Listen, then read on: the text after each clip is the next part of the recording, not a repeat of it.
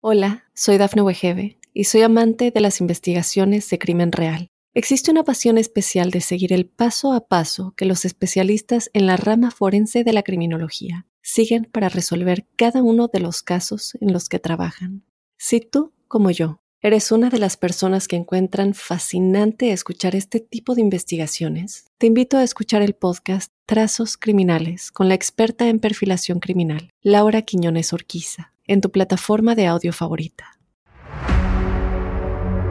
Paul du Rousseau, nacido el 11 de agosto de 1970, es un asesino en serie estadounidense que acabó con la vida de siete mujeres jóvenes, incluidas dos que estaban embarazadas, en el sureste de los Estados Unidos entre 1997 y el año 2003. Las autoridades alemanas sospechan que pudo haber matado a varias mujeres locales cuando estuvo estacionado allí con el ejército a principios de la década de 1990. Por lo general, Durruso se ganaba la confianza de la víctima, ingresaba a la casa de ella, le ataba las manos, la violaba y luego la estrangulaba hasta la muerte. Todas sus víctimas conocidas eran mujeres afroamericanas jóvenes y solteras. Paul Rousseau nació en Beaumont, Texas. Poco se sabe públicamente sobre la infancia de este sujeto. Sus primeros delitos como adulto tuvieron lugar el 18 de diciembre de 1991 y el 21 de enero de 1992 por portar un arma de fuego oculta en California. Vecinos y amigos lo describieron como un mujeriego lascivo. A menudo preguntaba a las mujeres jóvenes cuándo planeaban hacer películas con él. Los testigos lo recuerdan tratando de seducir a niñas de tan solo 13 años de edad. No tengas miedo, que ya empezó Crímenes de Terror.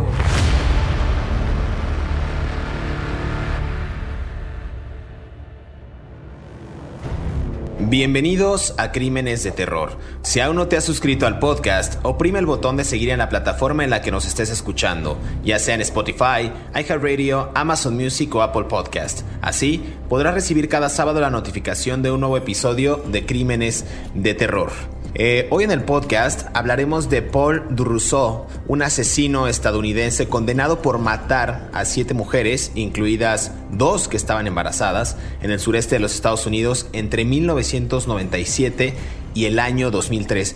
Inicialmente fue sentenciado a muerte, que luego fue revocado, hablaremos de eso más adelante, pero se trata de un personaje nativo de Texas, eh, quien fue criado por su madre sola después de que su padre los abandonara, eh, se graduó de la escuela secundaria y luego comenzó a trabajar como guardia de seguridad y en ese momento dicen algunos expedientes y archivos que comenzó a cometer pues sus actos delictivos ya como adulto. Y antes de entrar en detalle y comenzar a hablar de este asesino serial, quiero darle la más cordial bienvenida a mi colega David Orantes, quien semana a semana nos brinda estos detalles escabrosos y puntuales de los asesinos en crímenes de terror. ¿Cómo estás, David? Hola, ¿qué tal? ¿Cómo estás? Ah, bien, José Luis.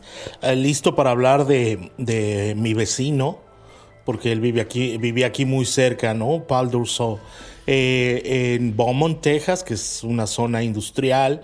Ahora un poco hablaremos un poco sobre el contexto social en el que él creció para entender más o menos eh, las claves, un poco como siempre hablamos de, su infancia, ¿no? Y de su historia personal. Totalmente un personaje que tiene igual varios claroscuros. Bien mencionas tú que el contexto también eh, agregaría a las charlas que tenemos semana a semana que no solo infancia es destino, sino que también el contexto hace al hombre, en este caso a los propios asesinos seriales. Pues mira, si quieres entramos en materia, Paul de Rousseau nació el 11 de agosto de 1970 en Beaumont, una ciudad sede del condado de Jefferson en Texas, como decías tú. Eh, sus padres nunca se casaron y no mucho después de su nacimiento su padre también los abandonó, eh, bueno, abandonó a la familia. Eh, digamos que ese personaje dicen que fue a quedarse con la familia de su madre en Los Ángeles y se enfrentaría a menudo muchos problemas y también pues con la ley, ¿no? A menudo. Eh, hay poca información, no sé si tú tengas disponible sobre su infancia y sus primeros años de vida, pero fue un personaje que, de acuerdo con lo que yo pude consultar, pues se graduó de la escuela secundaria y consiguió, como decía en la introducción de este episodio, eh, empezó a trabajar como guardia de seguridad a los 19 años, David. Sí, a ver, primero que nada, corrijamos tu francés. No es Beaumont, es Beaumont. Beaumont los que vivimos en Texas, este, ya, o sea, es, así, pues, ¿no? Eh, a ver, es Beaumont, Beaumont, en fin. Bueno, Beaumont. Empecemos con Beaumont. Eh, Beaumont es una ciudad industrial que tuvo un gran, un gran uh, imán para muchas comunidades entre los después de los años 50 porque es la sede de las refinerías más grandes de los Estados Unidos. Está en la boca de un río y llegan muchos barcos de todo el mundo a cargar petróleo, barcos de México incluso, y muchas, hay una tubería enorme, gigantesca que llega ahí.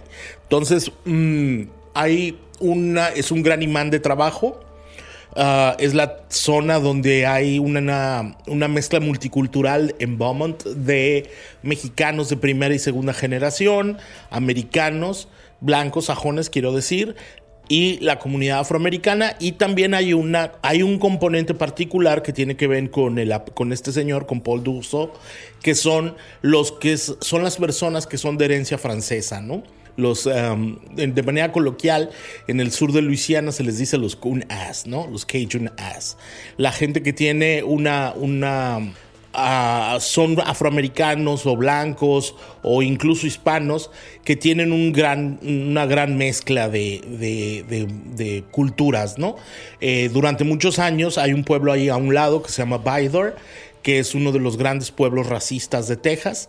Eh, ha sido es una ciudad que hasta los años 60 Beaumont tenía muchas tensiones raciales, ¿no? Entonces, es eh, cuando eh, lees que Paul Dussault creció ahí en Beaumont en, los 70, él, y luego se mudó a Los Ángeles, yo quiero pensar que su mamá lo, lo llevó para allá ah, después de, de, la infancia para sacarlo de ese contexto de violencia social en el que pueden vivir muchas de las comunidades afroamericanas e hispanas, ¿no? Eh, también es la zona en la que creció Janis Joplin, por ejemplo, ¿no? Es la zona donde creció Johnny Winter, otro cantante y guitarrista de blues. Es una zona de muchas influencias multiculturales, ¿no? Eh, desafortunadamente eh, no hay una sola universidad, la Mark College, y no hay muchas oportunidades de empleo a no ser que trabajes en algo directamente relacionado con la industria petroquímica, ¿no? Entonces, seguramente por eso la mamá de Paul Dussault lo sacó de ahí y se mudaron a vivir a Los Ángeles buscando unas mejores oportunidades para el muchacho. Luego, es una madre soltera. Hay un, hay un patrón que se repite entre muchas comunidades afroamericanas urbanas, que es que las madres se quedan solas con los hijos, ¿no? Es muy común, incluso lo ves en atletas de los Estados Unidos afroamericanos, que solamente tienen una relación con su mamá. No voy a discutir por qué o por qué no, simplemente es así. Entonces se repite otra vez el patrón. Él no tenía un referente masculino que lo guiara en el crecimiento durante su infancia, ¿no? Desde que se salió de Texas y se fue a, vivir a California, ¿no? Y luego hablaremos un poco Mm, de, por qué se unió al ejército, ¿no? Sí, como bien mencionas, David, eh, Rousseau se, une al ejército estadounidense en noviembre de 1992 y luego es enviado a Alemania. Allí comienza una relación con, con una chica de nombre Natoka Span, un soldado que también estaba, digamos que, estacionado en Alemania en ese momento. Se casan en 1995 en Las Vegas y un año después lo trasladan a Fort Benning en Georgia. Pero a ver, antes de esto había un episodio ahí interesante porque se graduó de la escuela secundaria, como ya mencionaba, consigue su trabajo como guardia de seguridad cuando tenía 19 años y comete el primer delito, eh, según los expedientes, el 18 de noviembre, de diciembre, perdón, de 1991 cuando fue detenido por portar un arma de fuego en California. En ese momento ya se había mudado a Los Ángeles, como decías tú, y fue arrestado nuevamente por el mismo delito, digamos que un mes después, el 21 de enero, pero del año siguiente de 1992. Después, como bien mencionabas, se une al ejército estadounidense, comienza una relación sentimental con, con esta chica, se casa en el, en el 95 y es trasladado a esta base de Fort Benning en Georgia. A ver, ahí también empiezan algunos episodios bastante turbios en su vida criminal. Fue arrestado también por secuestrar y violar a una joven en Georgia el 13 de marzo de 1997. Estamos frente a un sujeto, David, no sé tú qué opines, que ya empezaba a mostrar estos destellos de, de, pues de delincuencia, actos eh, atroces en contra de personas que pues ahora sí que ni la debían ni la temían en Los Ángeles, en Georgia, empieza también su carrera como militar. No sé bien a bien cómo ligar, a ver si tú me puedes ayudar como esta infancia que tuvo con todo este contexto social que mencionabas y cómo aunarlo a su carrera criminal o estos actos que, que, que cometería años posteriores. ¿A qué podremos atribuirle su motivación de cometer estos actos lascivos? Bueno, yo creo que tenía un profundo desprecio por las mujeres. O sea, partamos desde ahí. No tuvo referentes de educación masculina de cómo se deberían de tratar a las mujeres. No sabemos cómo fue su relación con su madre, entonces no podemos especular sobre algún tipo de resentimiento social hacia la figura materna. Pero hay algo muy importante. Los vecinos y amigos de la familia de la mamá y de, Paul Dussault declararon que era un mujeriego mm, desde los 13 años. Que a los 13 años de edad ya quería seducir mujeres mayores que él. Y que era como, ¿cómo decirlo? Como un poco... Mm, um, no sé cómo decirlo sin que suene moralista, porque no me gustan las moralinas, pero que era un poco mm, excesivo ¿no? En sus deseos hacia las mujeres, ¿no? Era una persona que tenía la libido muy encendida, ¿no? Sexualmente hablando. Ahora, era un muchacho que era muy alto y guapo, pudo haber sido jugador de básquetbol. O sea, medía 6 pies 3. O sea, mínimo es como 1,91, ¿no? Ah, era delgado, musculoso, atlético, eh, producto de, las fusiones eh, de, culturas de, de Bowman. Era un tipo que para muchas mujeres era agraciado y eso le ganaba su derecho a acercarse a, las féminas, ¿no? De alguna manera, las mujeres se sentían protegidas y no sospechaban del tipo grandote alto que finalmente las iba a, matar, torturar y violar y ahorcar. Mm, desde muy joven tuvo una inclinación casi promiscua con las mujeres, ¿no? Era como sexualmente muy activo de manera promiscua. Y yo creo, aunque esto jamás lo vamos a poder saber, que cuando estuvo estacionado, como así se dice en Alemania, en la, en la, en la base de Alemania, Station, como se dice en Inglaterra, donde conoció a su esposa Nazoka, eh, yo creo que mató mujeres allá. ¿No? Los soldados tienen en las bases estadounidenses, eh, tienen el derecho a salir los fines de semana en las ciudades cerca en donde están. Entonces es muy fácil y al mismo tiempo muy complicado perseguir crímenes porque ellos se salen, cometen el crimen, ya lo hemos visto en otros asesinos en serie, y regresan a la base. Y no hay jurisdicción policial que pueda entrar a esas bases internacionales. Entonces, eh, jurisdicción policial de, local. Entonces yo creo que él vio ahí el terreno de la oportunidad para empezar a, violar y matar mujeres, las ahorcaba con sus manos. Acuérdate que estamos hablando de un tipo alto, grandote y fuerte. Este, entonces hay, una, hay un patrón que tiene que ver con la promiscuidad casi enfermiza de, un mujeriego desde de niño prácticamente hasta mm, la edad adulta cuando se mete al ejército. Lo, lo dan de baja del ejército, como tú bien decías, por robos. No, porque se le encuentra en posesión. Cuando él está estacionado en Fort Benning, Georgia, lo, lo, le da, lo empiezan a encontrar en, enero del 99, lo, le dan, lo dan de baja del ejército con, um, de manera poco honorable, ¿no? Uh, dishonor, sin uh, honorabilidad como soldado, lo cual queda en tu récord, ¿no? Eso quiere decir que hiciste algo muy mal en el ejército y entonces él se tiene que buscar la vida en Jacksonville, Florida, ¿no? Vamos a seguir hablando de este personaje, David, me parece muy interesante todo lo que comentas de Paul de Rousseau, este, este hombre que comenzaría después de, de ser, pues digamos, trastocado por una infancia quizás perturbada, eh, a, a, cometer asesinatos en contra de mujeres de una manera pues bastante, bastante atroz. Regresamos aquí a Crímenes de Terror, no se despegue.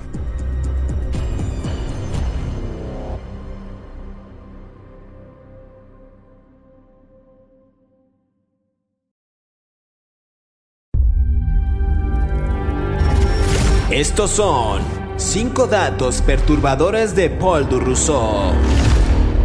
Número 1. Paul Rousseau se graduó de la escuela secundaria y consiguió un trabajo como guardia de seguridad a la edad de 19 años. De adulto, cometió su primer delito el 18 de diciembre de 1991, cuando fue detenido por portar un arma de fuego en California. Fue arrestado nuevamente por el mismo delito, aproximadamente un mes después, el 21 de enero de 1992. Número 2. Durruso conoció a la mayoría de sus víctimas mientras trabajaba como taxista, aunque los medios informaron que Gator City Taxi Company, que contrató a Durruso, no había realizado una verificación de antecedentes de él sin embargo, esto no fue del todo cierto. Era responsabilidad de la ciudad hacerlo y son quienes les otorgaron ese permiso de conductor de taxi a Durruso. Número 3. La primera víctima de Durruso fue Tracy Habersham de 26 años de edad, que fue descubierta en Fort Benning un mes después de que Durruso fuera absuelto de cargos de violación el 7 de septiembre de 1997. Según los informes, había desaparecido unas 48 horas antes de asistir a una fiesta y las investigaciones posteriores revelaron signos de violación y que la habían estrangulado con un cordón. Número 4. Todas las víctimas de Durruso eran mujeres afroamericanas y en la mayoría de estos casos el modus operandi del asesino fue muy único y similar ya que los asesinatos se cometieron con cables. Según el sheriff Nat Glover, el asesino había creado un tipo particular de nudo corredizo con las cuerdas y lo estaba usando para matar a las mujeres. Número 5. Las autoridades alemanas creen que él había matado a varias mujeres en el país mientras estuvo en la milicia estadounidense en aquel país. La policía de Georgia corroboró su afirmación de que había cometido el asesinato de la mujer cerca de Fort Benning en 1997, por el que había sido absuelto con anterioridad. Sigue escuchando la historia de este asesino aquí en Crímenes de Terror.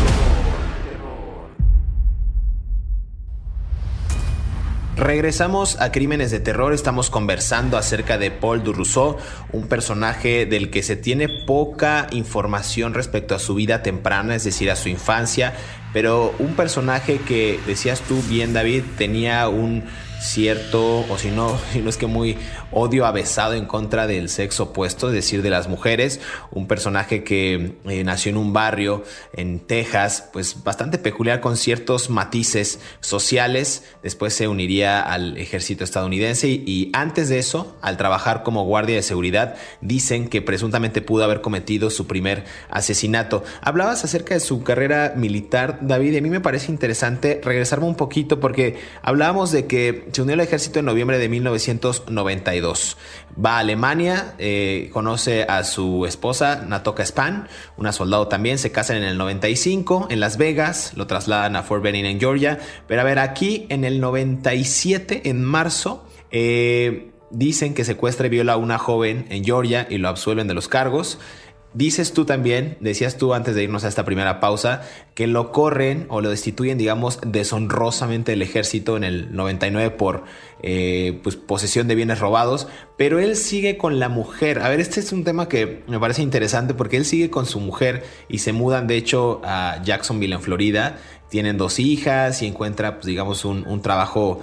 Eh, pues ahí dos, dos, tres, como decimos. Pero sigue con la mujer después de que lo, lo acusaron de haber eh, violado y secuestrado a una mujer y después de haber robado en el ejército. No sé si la mujer, por qué permaneció ahí, pero después se vienen estos temas de, violencia doméstica que, que acabarían por, por, romper o fracturar más su, su matrimonio, David. Eh, bueno, todos los asesinos en, en serie son manipuladores, ¿no? O sea, esencialmente son personas que manipulan a otros, ¿no? Para cometer sus, sus deseos, ¿no? Eh, todos los machistas uh, mujeriegos, como, como lo era, son manipuladores. O sea, es muy complicado para una mujer que se enamora de un hombre que además aquí voy eh, con otro punto. Los manipuladores machistas no avisan que lo son.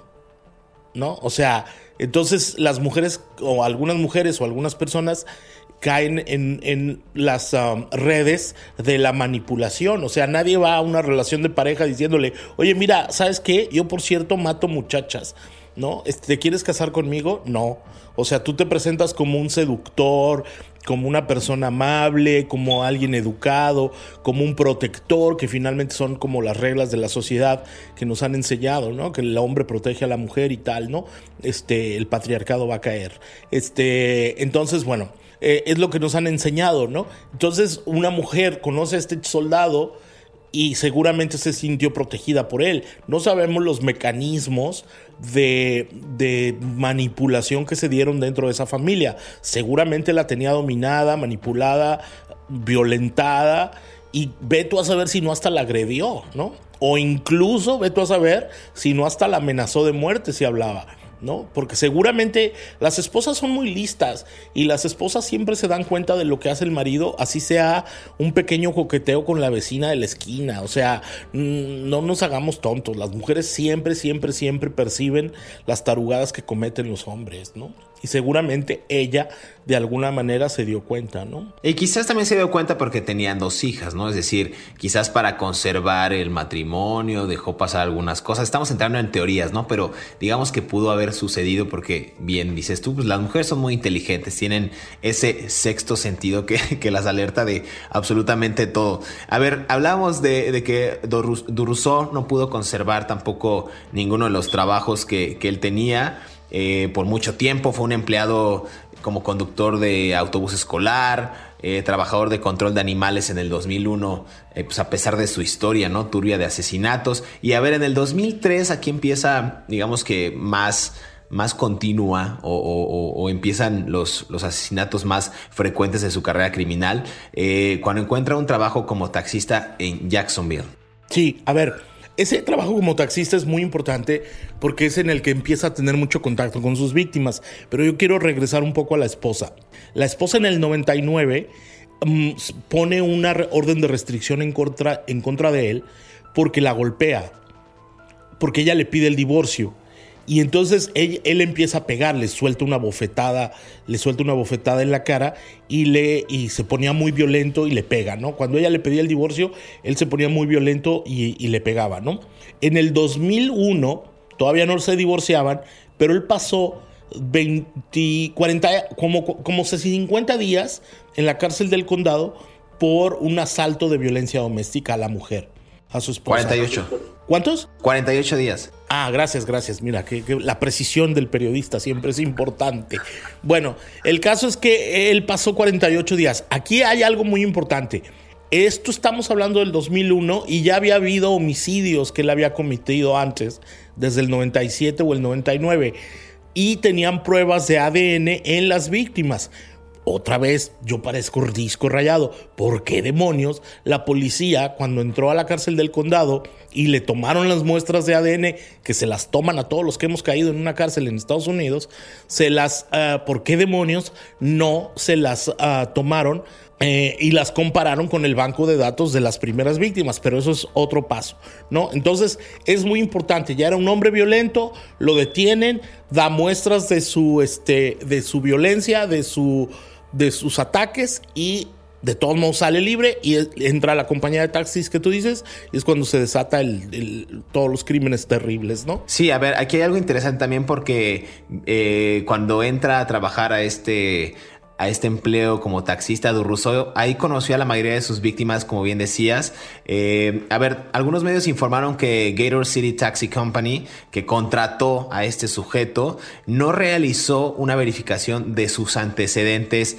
penales o criminales. Eh, decían por ahí que esto no era cierto, pero tampoco, eh, pues era, era, pues más bien era responsabilidad de la ciudad hacerlo. Y ellos fueron los que le otorgaron el permiso como conductor de taxi. Entonces ahí también siento que hay una falta de criterio y una falta de, esta de, ser minucioso a la hora de otorgar una o extender un permiso para conducir. Se lo estaban dando a un sujeto que había asesinado que ya tenía antecedentes, incluidos el tema de violencia doméstica, ¿no? Que bien comentabas. A ver, eh, hacen esto que dice la, la, la, esposa, Natoka, que impone la orden de restricción. Eh, mencionaba esta parte de, de, que este personaje era muy violento. Cada vez que, que, mencionaba que se iba a divorciar de él, pasa 48 días por violencia doméstica. Y ahí, durante esa investigación, Después sus vecinos y amigos lo, digamos que lo caracterizaron por ser un mujeriego, mujeriego, perdón, lascivo. Esto, esto era el, adjetivo que ellos utilizaban, los, los amigos y familiares de, él. Cuando le preguntaban a las mujeres jóvenes, eh, este personaje les preguntaba ellas cuándo harían películas con él. También no sé si era una parte como eh, el, tema sexual que mencionabas tú, que era muy, muy avesado a, tener relaciones sexuales con ellas, pero también era una especie de acosador. No sé tú qué pienses. Él le decía a las mujeres jóvenes que tuvieran o que hicieran películas, pues quizás de grado pornográfico con ellas, no sé. Bueno, mira, vivimos en una sociedad, la estadounidense, donde la, la sobreexplotación de los valores sexuales está en todos los días, ¿no? En los comerciales, en los videos. Es muy fácil, ¿no? Engancharte en, mecanismos de, obsesión alrededor del sexo, ¿no? O sea, usan, usan mecanismos de sexo para vendernos coches, cereales, este, o sea, lo que tú quieras, ¿no? Especialmente cuando los compradores potenciales son hombres. Así que un, en los videos de rap, en los videos de rock, ¿no? O sea, de pop, la hipersexualización de la sociedad estadounidense es brutal. Pero eso es materia de otro, de otro, de otro cotorreo, ¿no? Tendría que ver con sociólogos y antropólogos. Pero yo creo que tenía mucho que ver con esta onda, ¿no? De, de vamos a hacer películas porno, ¿no? Porque es una cosa como que yo tengo satisfacción. Además, ¿qué es el ¿Qué es sino una especie de voyeurismo, ¿no? una especie de exhibicionista, ¿no? Este, y una mezcla de las dos cosas, de ver y ser observado, ¿no? Pero esos son asuntos de, otro calibre que, tendríamos que hablar en otro contexto. Si quieres, hablemos un poco de los asesinatos de las mujeres, que todas eran afroamericanas, por cierto. Sí, mira, eh, para ir cerrando un poco este, este segundo bloque, bien hablabas de, estos asesinatos, se encuentra el cuerpo desnudo de Tracy Habersham, de 26 años, en Fort Benning, un mes después de que Durruso fuera absuelto de estos cargos de violación. Esto fue el 7 de septiembre de 1990. Esta mujer eh, habría desaparecido unas 48 horas antes de asistir a una fiesta. Eh, dicen que las investigaciones revelaron estos signos que bien hablabas, David, de violación y que la había estrangulado con un cordón. Entonces, eh, sin embargo, no fue uno de los sospechosos. Esto está increíble eh, porque en esta investigación solamente una prueba de ADN pues ya pudo vincular a este asesinato después de su arresto cuando hizo una confesión completa. ¿no? Digamos que esto es uno de los primeros asesinatos de, de de pero vamos a escuchar esta cápsula que preparamos para ustedes y regresamos aquí a Crímenes de Terror para ir cerrando, porque fueron varias víctimas, como bien dices David, eh, afroamericanas, hablamos también de Tyresa Mack, eh, pero vamos a ir entrando un poco más a detalle eh, en este episodio que se está poniendo cada vez más bueno. Volvemos.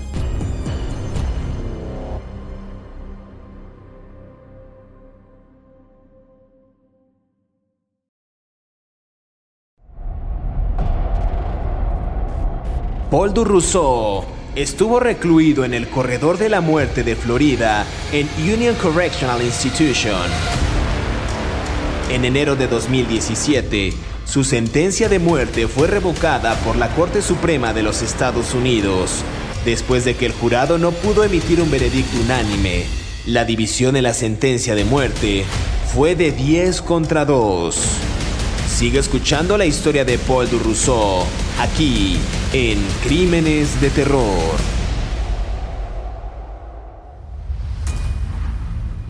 Regresamos a Crímenes de Terror, estamos conversando acerca de Paul Durruso. David, hablamos antes de irnos a esta tercera y última pausa eh, de, de, los asesinatos que cometió este, este sujeto.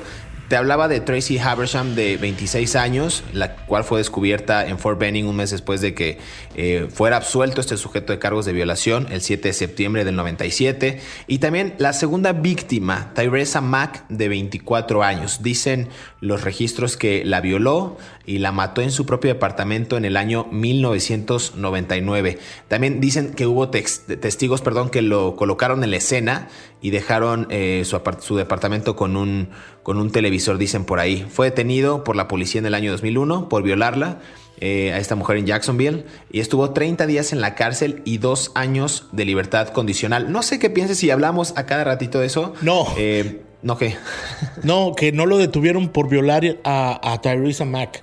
Lo detuvieron en el 2001 por violar a otra. O sea, a ver, en el 99 la mató y la violó a Tyrese Mack. Y efectivamente, como tú bien dices, algunos vecinos la violó en su departamento. Supuestamente él la llevó en el taxi. Luego él se fue en su taxi cargando un televisor de la casa de la mujer. Estamos hablando de un hombre grandote y fuertote. Podía cargar una televisión fácilmente. En ese tiempo no eran las de plasma, ¿no? Eh, él después lo detienen dos años después por otra violación a otra mujer y le dan 30 días de cárcel y luego dos años en probatoria en libertad provisional. No estaban vinculados, insisto. Ya teníamos el primer caso de Tracy Habershman y incluso tenían el DNA de la, del atracador en Georgia y luego tenemos el caso de Tyrese Mack y no lo podían vincular con el violador que acababan de tener, incluso teniendo los testimonios de que lo habían visto salir del departamento de la señora, digo, con todo respeto para la policía de Jacksonville, pero qué malos eran investigando, ¿no?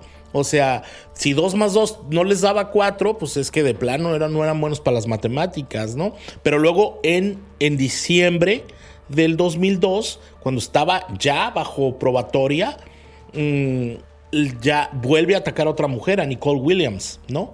Pero bueno, si quieres vamos hablando un poco de eso. Sí, esta, esta chica, Nicole Williams, de 18 años, igual que había desaparecido dos días después, eh, su cuerpo fue descubierto en el fondo de una zanja en Jacksonville, en esta, en esta manta azul. A ver, asesinato tras asesinato, también a finales de diciembre, o sea, esto estamos hablando de días de diferencia, 17 de diciembre de 2002, cuando pasa lo de Nicole Williams, a finales de diciembre de 2002, en, en ese, mismo, en ese mismo periodo, pues, de de, tiempo muy corto, la familia de, de Nikia Kilpatrick, de 19 años, también estaba preocupada porque no habían sabido nada de ella en varios días. Y el primero de enero del 2003, días después, al año siguiente, visitaron eh, su lugar para encontrarla muerta en su habitación, o sea, fueron a su, a su casa. Ella tenía dos hijos, uno de 11 meses y otro de 2 años, y también fueron descubiertos en este apartamento desnutridos pero vivos afortunadamente estos pequeños. Dicen también que en el momento de su muerte ella tenía seis meses de su tercer embarazo, entonces yo creo que este podría ser eh, de los asesinatos que cometió este sujeto el más atroz y afortunadamente no lo hizo en contra de los, de los pequeños. Esto podría ahondar o podría contribuir un poco a la hipótesis que planteabas tú al principio de que realmente él tenía un odio desmedido hacia el sexo opuesto, ¿no? Hacia, hacia las mujeres. Eh, otra víctima eh, de, de eh, Shawanda Dennis McAllister, de 20 años. Hay un patrón ahí también, ¿no, David? El tema de la edad. Son mujeres muy jóvenes. quizás por la altura, yo podría pensar que era un tipo dominante, era un tipo que quería ejercer esta violencia. A, a, personas vulnerables o físicamente, pues poco, o sea, que pudieran eh, resistirse poco, ¿no? Claro, casi todas las mujeres no eran corpulentas, o sea, no eran mujeres que pudieran haberle dado una batalla, ¿no? O sea, no agarraba mujeres grandotas, fuertotas, no agarraba mujeres, que hay muchas en la comunidad afroamericana, no agarraba mujeres de una talla más pequeña, delgaditas, esbirreaditas, jóvenes, por lo tanto inexpertas. Acuérdate lo que yo siempre digo, era un manipulador y sabía cómo acercarse a las mujeres. Él era un taxista, ¿cómo demonios se metió a los departamentos de las mujeres? O sea, si yo soy un taxista y le digo a, una, a un conductor de autos, ¿cómo se llaman? Viajes compartidos. Si yo, si yo agarro y le digo a la señora, oiga, ¿puedo pasar a su casa? Me va a mandar el demonio con la cara de loco que tengo. Pues no. Entonces, ¿cómo, cómo le va a hacer? Este, eh, ¿Cómo le hizo este señor Duso para ganarse la confianza de estas mujeres? ¿no? Además, su manera de matarlas era brutal, porque no solo las violaba, luego las ahorcaba con las manos y las remataba con cordones. O sea, no era una persona con, un, con una soga, digamos, ¿no? O con algún lazo o algún mecate o un cable. No era un hombre prolijo en, su homicidio, valga la, la expresión, era un hombre brutal. Entonces, yo insisto, tenía un profundo desprecio por las mujeres, lo tiene porque todavía vive, y nunca pudo reconciliar algo que tuvo que ver con su infancia con sus relaciones con las mujeres y era un, abusador de, de, las víctimas, ¿no? Porque hay una sucesión de patrones donde no solo las viola, las hace sufrir y las mata. O sea, él triplicó el dolor, pues, ¿no? Sí, y esto que dices es muy interesante porque son víctimas, ya decías tú, jóvenes, quizás delgaditas o, no tan corpulentas. Eh, este patrón de que siempre las, las víctimas las conoció en el taxi, quizás era simpático, tenía buen tema de conversación. Al final también eran mujeres jóvenes y las asesinaba la mayoría pues en sus apartamentos. A ver, la siguiente víctima hablaba de Shawanda Dennis McAllister de 20 años, una enfermera asistente que también estaba embarazada, fue violada y asesinada en su propio departamento y hubo otras similitudes con el asesinato de Kilpatrick, por ejemplo, la escena del crimen era casi idéntica en los dos lugares, la mató en su primer día en su nuevo trabajo como taxista. Su cuerpo fue descubierto un día después, el 10 de enero. A, ver, otra persona también, los restos de Giovanna Jefferson de 17 años y Zurita Cohen de 19 fueron encontrados igual en una zanja junto a un sitio de construcción en New Kings Road, en Jacksonville. Aquí decían las autoridades que Durruso mató a Jefferson alrededor del 20 de enero y a Cohen unos 10 días después. O sea, este hombre, el odio desmedido hacia las mujeres era constante e iba increciendo, ¿no? O sea, esto era parece que era una necesidad de matar porque en el eran periodos muy cortos de tiempo en los que cometía el siguiente asesinato y el siguiente asesinato. En ese momento decían eh, varios testigos o dijeron varios testigos que un taxista que coincidía con las características de Durruso fue visto con las víctimas antes eh, pues de que estos de estos de que estas dos personas fueran reportadas como como desaparecidas. David, para ir cerrando ya este este bloque y para ir cerrando también el programa, eh, a medida que avanzaba la investigación sobre los asesinatos, las autoridades también descubrieron varias conexiones entre ellos. Hablabas tú de la evidencia del ADN, también había por ahí análisis de fibras y registros de la cabina, teléfono celular, que vinculaban a este personaje con, con los asesinatos de todas estas mujeres. Sí, a, ver, eh, no era, aunque era un tipo inteligente, no era muy prolijo en sus maneras de matar, ¿no? Dejó un montón de evidencias por todos lados. Por ejemplo, es muy importante los homicidios de Giovanna Jefferson y Zurita Cohen, de 17 y 19 años, las tiró en el mismo lugar. O sea, era, era, era casi como... Mm, como en, un, en una zanja cerca de un sitio de construcción en New Kings Road, en Jacksonville. O sea, era por default que la policía lo iba a encontrar, ¿no? Teníamos un historial de muertes desde 1997, estamos hablando del 2000, 2001, o sea, eran cuatro años de terror para las mujeres de Georgia. Luego, tampoco, tampoco es muy listo andar matando gente en tu taxi de trabajo, ¿no? O sea, por más que, que lo quieras esconder, pues imagínate, o sea, la última, los vecinos dijeron que vieron a muchas de estas mujeres llegar a sus casas en un taxi, ¿no? Y que el taxista era un señor afroamericano alto, grandote, musculoso que entraba con ellas. O sea, ahí estaba muy, ahora sí que por default, la incompetente policía de Jacksonville tenía que, y lo digo yo, David Orantes, nada más, para que si me quieren demandar, que me demanden a mí, la incompetente policía de Jacksonville, o sea, por default tenía que resolver estos crímenes, porque, mm, porque, y vuelvo, también hay un componente un poco de racismo, porque ¿cómo es posible que llevemos siete mujeres muertas, asesinadas, todas afroamericanas, y hasta después de la sexta o quinta a la policía se le prende el foco, empezar a investigar y a buscar patrones de, de, del crimen? O sea, también hay como un poco como siempre hablamos, un poco un desprecio para ciertos sectores de las comunidades, ¿no? En los Estados Unidos. Entonces, este, válgame que a mí me maten porque no van a investigar nada, ¿no? O sea, el gordito mexicano ese que se ¿no? Hay que se pudre en la zanja, ¿no? Este, hay patrones de violencia que tenían que ver directamente con él y que nunca fueron atajados hasta que lo detuvieron en, junio del 2003, ¿no? Con, base al tumulto de pruebas, ¿no? Claro, entre otras pruebas también las fibras de la, de la manta azul, estas que hablábamos que habían vuelto los cuerpos, por ejemplo el de Williams, que coincidían con las que habían encontrado también en la casa de Durruso. Eh, también encontraron joyas que pertenecían eh, a Zurita y a Giovanna en su automóvil y los registros de las niñas en el teléfono celular revelaban que también habían llamado antes de su desaparición a este, a este sujeto. Y finalmente, David, el 17 de junio del 2003, Durruso fue arrestado y acusado de cinco cargos, si no me equivoco, de asesinato en primer grado. Las víctimas de, este sujeto eh, fueron nombrados en esta, en esta hoja de, cargos, valga la redundancia, Nikia Kilpatrick, Shawana McAllister, Nicole Williams, Surita Cohen y Giovanna Jefferson. Además, también fue acusado de dos cargos de abuso infantil contra los dos hijos de Kilpatrick. Esto es importante eh, mencionarlo. Y, poco después de este arresto, lo vinculan al asesinato también de Abersham debido a las pruebas que habíamos mencionado de ADN. Sí, los abogados defensores de él, yo lo voy a decir ya muy rápido porque nos queda muy poco tiempo, eh, alegaron que era una persona mentalmente inestable y que había sufrido abusos desde la niñez y que no era consciente de lo que estaba haciendo y que era una persona que estaba mentalmente incapacitada. Lo condenaron a cadena perpetua, pero como él confesó eh, y cooperó con la policía, se, trans, ah, se cambió la sentencia por eh, cadena perpetua. Primero lo condenaron a pena de muerte y luego a cadena perpetua. El juez Jack Schimmer, cuando lo, lo condenó, dijo que, que, que era una persona que había cometido los crímenes de manera horriblemente consciente, o sea que era claramente consciente de lo que hacía y que era un manipulador tortuoso y astuto. La frase que usó el juez antes de declararle la sentencia, ¿no? David, muchas gracias. Eh, otra vez otro capítulo más de Crímenes de Terror. Siempre es un gusto platicar contigo, pero es hora de despedirnos. Queremos agradecer también a todos aquellos que cada sábado sintonizan un nuevo episodio de Crímenes de Terror. Recuerden que estamos leyendo sus comentarios a través de las redes sociales de Mundo Hispánico y también a través de nuestras cuentas personales. Recuerden que pueden repetir este podcast cuando quieran y a la hora que quieran. Y tampoco olviden activar el botón de seguir en la plataforma en la que nos estén escuchando. Recuerden que estamos en Spotify, en Apple Podcast, Amazon Music y iHeart Radio, para que justo les llegue esta notificación y sean los primeros en disfrutar de estas aterradoras historias. Nos escuchamos en el próximo episodio de Crímenes de Terror. Muchas gracias, David.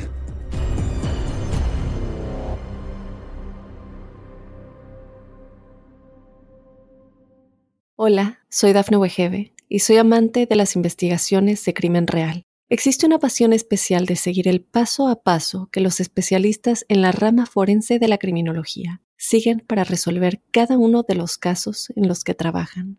Si tú, como yo, eres una de las personas que encuentran fascinante escuchar este tipo de investigaciones, te invito a escuchar el podcast Trazos Criminales con la experta en perfilación criminal, Laura Quiñones Orquiza, en tu plataforma de audio favorita.